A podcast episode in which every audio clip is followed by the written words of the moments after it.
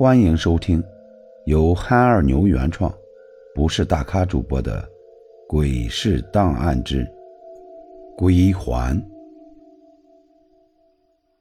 清明时节雨纷纷，路上行人欲断魂。今天是清明节，天阴沉沉的，淅淅沥沥的有点小雨。吃过早饭，我大伯大娘一大早就过来了。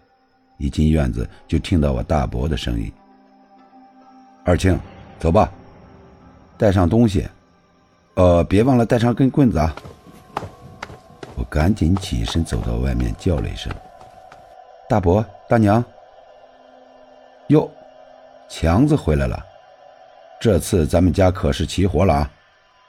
这次你爷爷奶奶也肯定会高兴的，一会儿。好好的给你爷爷奶奶磕几个头啊！都快三十的人了，是该来看看爷爷奶奶了。大伯一看见我就叮嘱道：“我们赶紧收拾，拿了很多东西，什么纸钱、蜡烛、点心、水果、酒杯等等。我们一家人推上三轮车往坟地走去。到了地头，没有路了，只好停下三轮。”每人手里拿点东西，步行前进。我走在最后面跟着，老是感觉后面有人跟着我。我扭头看了一下，一个黑影一闪而过，我怔了一下，继续往前走，突然又猛一回头，这次好像看到了一个人形的轮廓，怎么感觉像是某个人呢？不可能，绝对不可能！我摇了摇头。有一种不祥的预感袭来，我努力克制着自己不去想。终于走到了坟地，随着长辈们开始祭拜，我也跟着跪了下去，连续磕了好几个头，嘴里默默嘟囔着：“爷爷奶奶要保护我，我好像被什么东西跟上了，我可是你们的亲孙子，一定要保护我。”我保证以后每年都来给你们磕头、烧纸。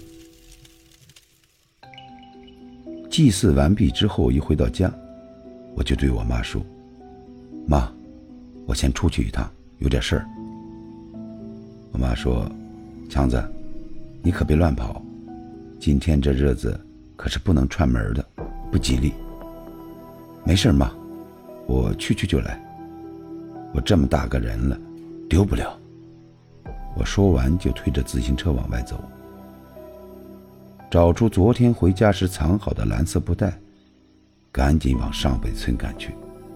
这东西在我手里一天，我心里就别扭一天。到了村口，我给琪琪他爸打了个电话：“喂，谁呀？”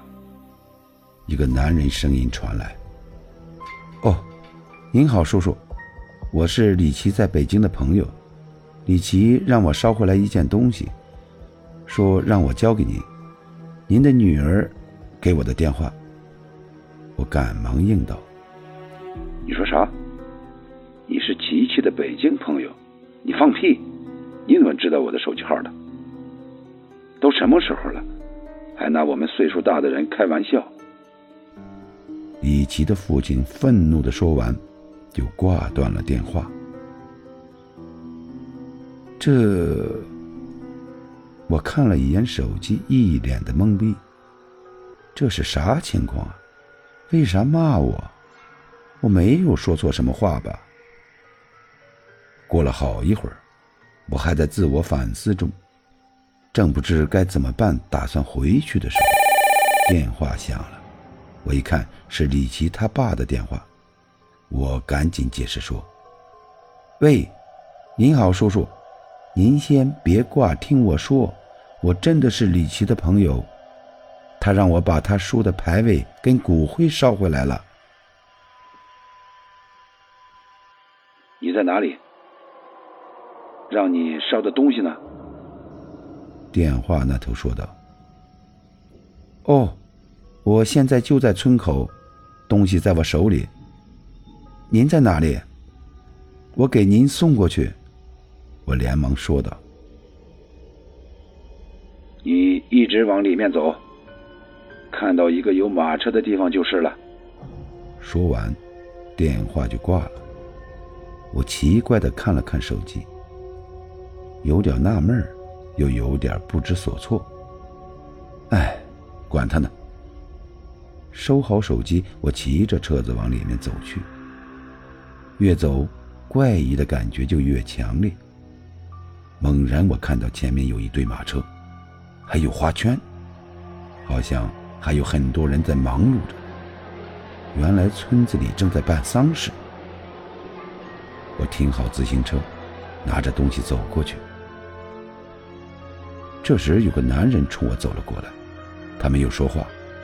接过东西，说道：“跟我进来吧。”我就跟着他走进院子，寻思可能是给我拿烟或者感谢费。